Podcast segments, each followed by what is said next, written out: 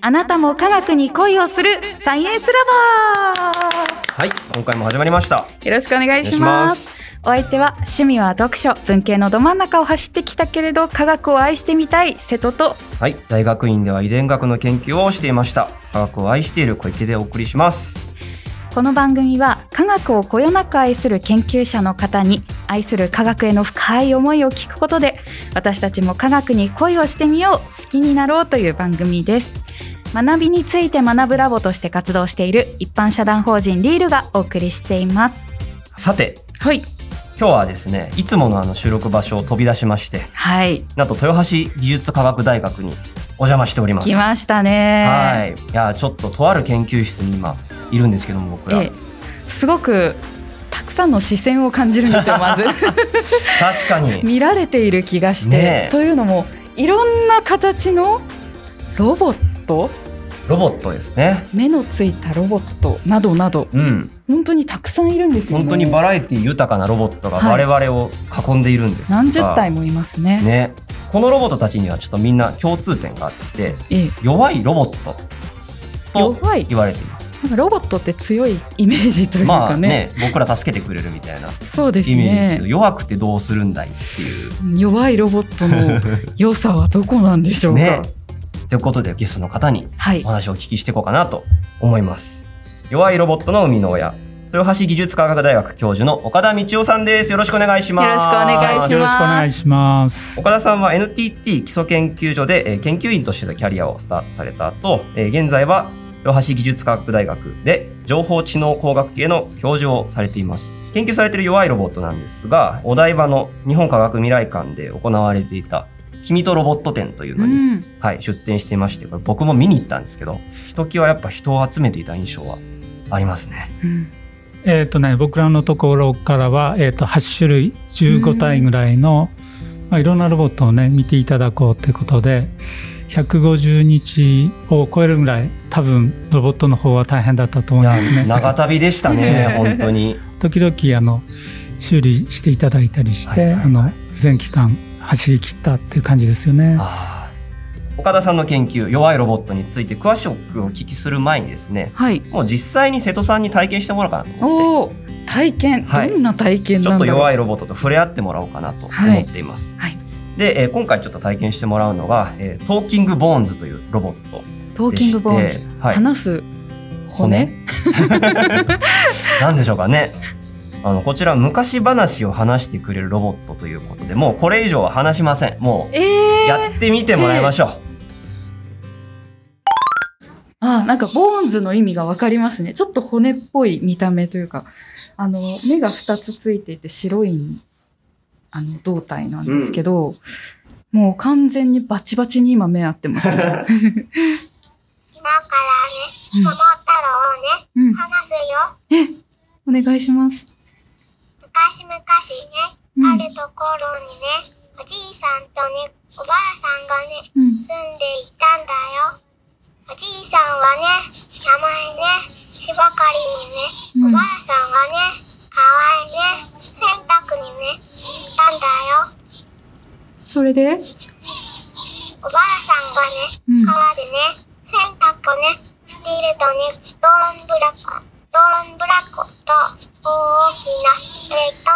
あの、うん何が流れてきたんだって、あれだよあれ桃だよ桃うんもう、ちょっか、桃だった。それでに桃がね、うん流れてきたんだよ。おばあさんはね、うん大きな桃を拾い上げて家に持ち帰ったよ。そしてね、うんおじいさんとおばあさんがね、桃を食べようと、で、桃を切ってみるとね、元気のよい男の子が飛び出したのだよ。おーびっくりだよね桃から生まれたね、うん男の子をね、おじいさんとね、おばあさんはね、えっ、と、あの、なんと名付けたんだって。桃太郎じゃない？そうだ、桃太郎だった。うんあの小さい子の昔話をこう聞いて一緒に会話しながら時間を過ごしているっていう感じでしたすごくなんかあったかい気持ちとあとお話に聞きうん行ってしまう。えー、なんとも言えない素敵な時間です。わ あ、なんだろうこの気持ち。すごくなんかロボットに抱く気持ちではないです。あ少なくとも。そうですかはい、うんこのトーキングボーンズの特徴としてそのなんか度忘れするっていうそのあれ何が流れてきたんだっけ？っていうところなんですけどこれは本当にロボットっぽくないというかうんロボットは忘れないものだって思います。そうですよね。スマートスピーカーみたいにこう作り込まれた会話で一方的だとなんか聞いてる人がそこで参加する余地がなくて置いてくぼりになっちゃうってところはあると思うんですよね。はい。でこういうふうに「えーっとえーっと」って言いながら相手にこう開くそうすると相手もそこに参加しようっていうことになって一緒になって言葉を生み出していくっていう感覚ですよね。それでなんかねこう手伝ってあげるのもまざる悪い気はしないなっていう感じがあって、なんでしょうかねなんかこう嬉しいですよね、うん一緒になってこう自分も貢献できてるって感覚がすごく嬉しくなるんですよね。はあロボットって完全なものだと思ってたんですけど、そうあえて。不完全な。うん、あえてっていうのもあれなんですけど僕ら人間もいろんな意味でこう不完全なところをたくさんはい。うん備えていて、でそういうものに対して僕らも共感しやすくなるんでしょうねそういうちょっと不完全なものに対して僕らも共感できて、えーその対象に自分を重ねながら一緒になって何かを成し遂げるっていう風な感覚を引き出すっていうことですよね。はあ、なるほど。ちょっとまだまだちょっと瀬戸さんにねはい。体験してもらいたいものが残ってまして次なんですけど、はいもう本当ぜひ体験していただきたいのはゴミ箱ロボットというゴミ箱ロボット？で。ゴミ箱ロボットって何すると思いますか？ゴミ箱でロボットか。なんだろう。なんおか。掃除ロボットってあるじゃないですかあ、はいはい。ねだからゴミを回収するのかな？やってみましょう どっちだ？合ってんのか？違うのか？やってみるぞあの子がゴミ箱ロボットですかね。ゴミ箱の形をしていて、目がついてる。目のところに多分カメラかな？カメラがついてますね。それで、あの、今床に缶、ゴミが落ちてます。うん。喋りましたね。お、動いた。あ、なんか、でもこう、まっすぐ寄ってくるわけじゃなくて、こう、左右に揺れながら動いてますね。うん。あ、こっちに来ました。ゴミの缶に近づいてきましたね。でも、拾ってくれるのかと思ったけど、拾わないですね。缶の近くには来ましたけど。これ、捨ててくださいってことかな。缶をちょっと捨ててみますね。あ、お辞儀してくれました。拾ってくれてありがとうということかな？ゴミ箱でした。はいゴミ箱だったんですけど、はいちょっと知ってるゴミ箱ではなかったです。でもロボットという割には自分で拾わなかったですねいや、そうなんですよ。最初の予想はねゴミ箱ロボットっていうからには、拾ってくれたら便利なのにって思っちゃったんですけど、拾わされた？ちょっとあえてこういう言い方をしますけど。まあ、あの冷静に考えるとただこのゴミ箱はよたよた動いてるだけなんですよね。んうんでも周りの人になんか手伝ってあげようかなっていう、まあ、気にさせるうん、そういう感じのもので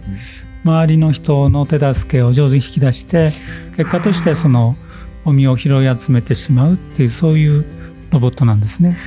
いやー確かになんかあこれ拾えばいいのかな？拾ってあげるねって言ってお辞儀で返してくれるっていうのが、んんん。なんかこう助けてあげた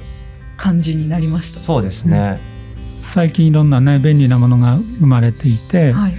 まあ、何々してくれるものあるいは何々してもらう人っていうふうにお互いの間にこう役割がうまく生まれてしまうと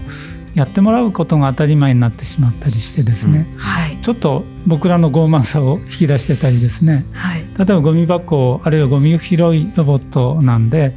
ちゃんときちんとゴミを拾ってね。ちょっと粗相なんかしてるとはあのゴミを拾うロボットなんだからちゃんとやってねっていうふうに意外とこううん。要求をエスカレートししてしまうっていうところがあると思うんですね。子供さんとの関わりの中でも、まあ、子供さんが平気でゴミを捨ててる時にそのそばでね拾ってあげるロボットの姿ってあまり良くないですよね。そうですうんでむしろその子どもたちもそこに参加して一緒になって部屋の中をきれいにするっていう姿の方があちょっと面白いかなということですよね。はあ便利な方向に行くことが必ずしも人間の幸せにつながんないかもしれないですよね。今の話聞いてると。である時そういう一生懸命作ったロボットを子どもさんたちの前に持ち込んでみたらロボットのえ拙さに子どもさんたちがしびれを切らして反対にこう世話を始めたっていうところを目にしたんですね。面白いですね。でそのきっかけからあ弱い存在には積極的な意味があるんだなっていうふうにちょっと感じ始めたっていう経緯があるんですね。弱いからこそいいっていう場面があるんですね。うん、弱いとですね周りの手助けを引き出して結果として関係性が生まれるつながりが生まれるですから弱さっていうのは関係性を生み出すためののりしろでもあるんですね。なるほどう。んなるほど弱さがつながりを生み出すってなんかロボットに限らず僕ら忘れちゃいけないことかもしれないですね。そうですよね確かになんか弱みをさらけ出したらこうね通じ合えたりとかも前より仲良くなったりとかっていう。うん今ロボットと人ってどんどんロボットの能力が高まってきて敵対的な関係になりつつあって、そうですえね。ー我々の仕事を奪ってしまうんではないかなんてことを心配している向きもあるわけですけども、よくよく考えればまだまだロボットにもね弱いところ不完全なところがあってそこをうまく開示してくれると僕らとの関わりがまあ生まれてくるしそういうふうにその弱さをうまくコントロールするっていうのは面白い方向かなというふうに思ってるんですね。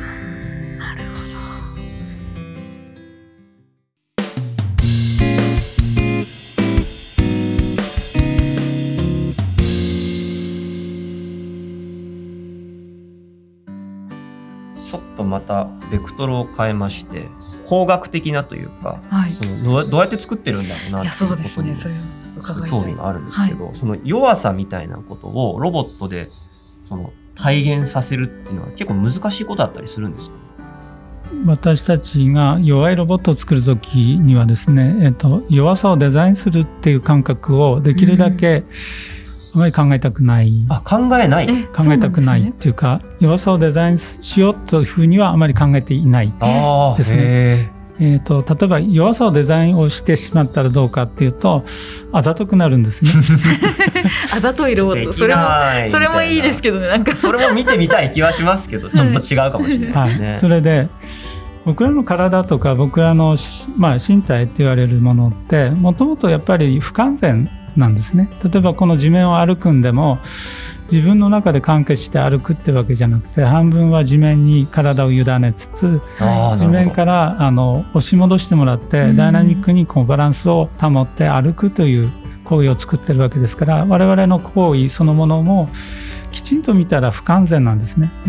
そういうところを忠実に見てロボットにえー置き換えていくっていう作業をしてるだけなんですね。だから必ずしもその弱さをデザインしてるわけではない。例えばティッシュを手渡すっていうことを考えた時もティッシュを一生懸命手渡そうとしても相手が受け取ってくれなければ手渡すことにならないっていう意味でそういう人との関わりも全部不完全なものからスタートしていてその不完全さが人の共同性を引き出してくれて協力を引き出してで一緒に何かを成し遂げるってことをやってるわけですからうん。私たちの体が持ってる不完全なところを忠実に再現してみるといい感じの弱いロボットになるっていうそういう印象があるんですよね。弱いロボットだからこそのデメリットみたいなものを岡田さんはどうお考えになりますか？うん。まあ、当初はねあまり、えー、とデメリットって考えたことなかったんですけども改めて考えてみるとロボットの弱さって人の暴力性も引き出してしまうっていう側面があってですね、弱さですもんええ。ね。なるほど。そのもたついてるやつを蹴飛ばしたくなるとかですね。ななんかちょっとポンコツなロボットをいじめてしまおうかっていう子供さんが現れないとも限らないっていうことがあって、まあ、実際その子供さんなんか遊ばせてみるとなんだこいつは大したことないじゃないかって言って帰り際にちょっとあの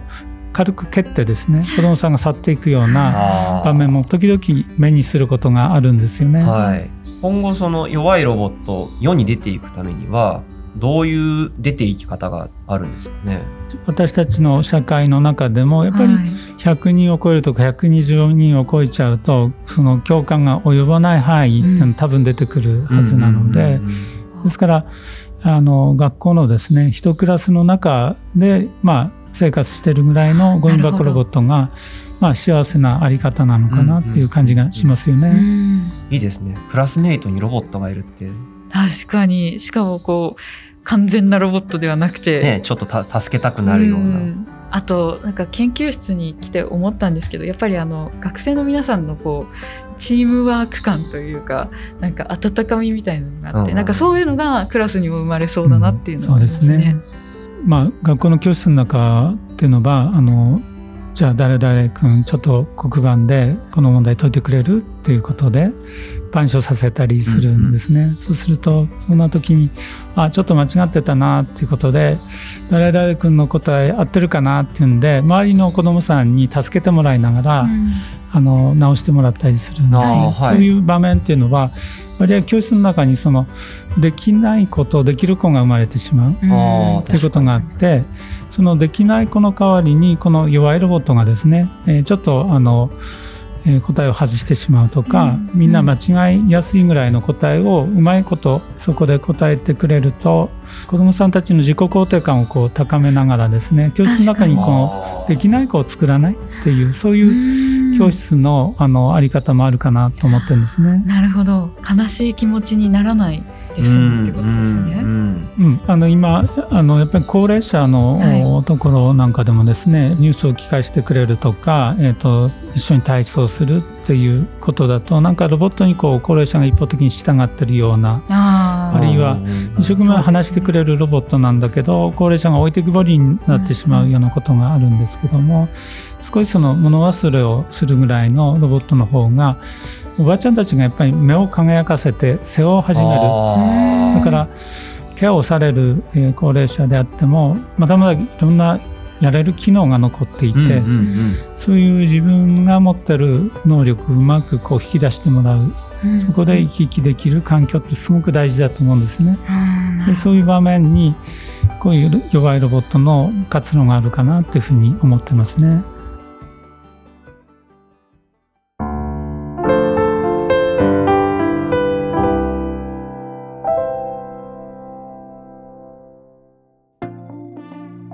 ここまで、えー弱いロボットについてあのお話をお聞きしてきましたけど、はい伊藤さんどうですか？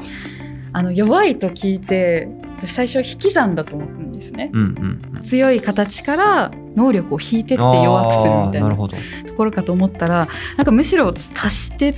たというか、んうんこう足していくことで結果的に弱くなるけどその余白を生んでいるうんっていうのがもう全く逆の発想ですごくびっくりしました。いやー考え方最初のその弱いロボットっていう単語のイメージからはだいぶ違うところまで来ましたね。なんか弱いことでめちゃめちゃ強いんじゃないかみたいなうんうんうんうんことを思いました。うんいや本当にいろんなこうことを見つめ直すというか自分自身の振る舞いまでこうそうですね。見つめ直しててしまうようなうん面白いロボットですね。原さんありがとうございましたあり。がとうございました。えー次回は岡田さんが弱いロボット研究を始めた、まあ、経緯きっかけと気かになります。あとはイノベーションが生まれるという研究の手法などなんかすごい引きのある、あ はい、など引き続きお聞きしていこうと思います。はい、お楽しみにお楽しみに。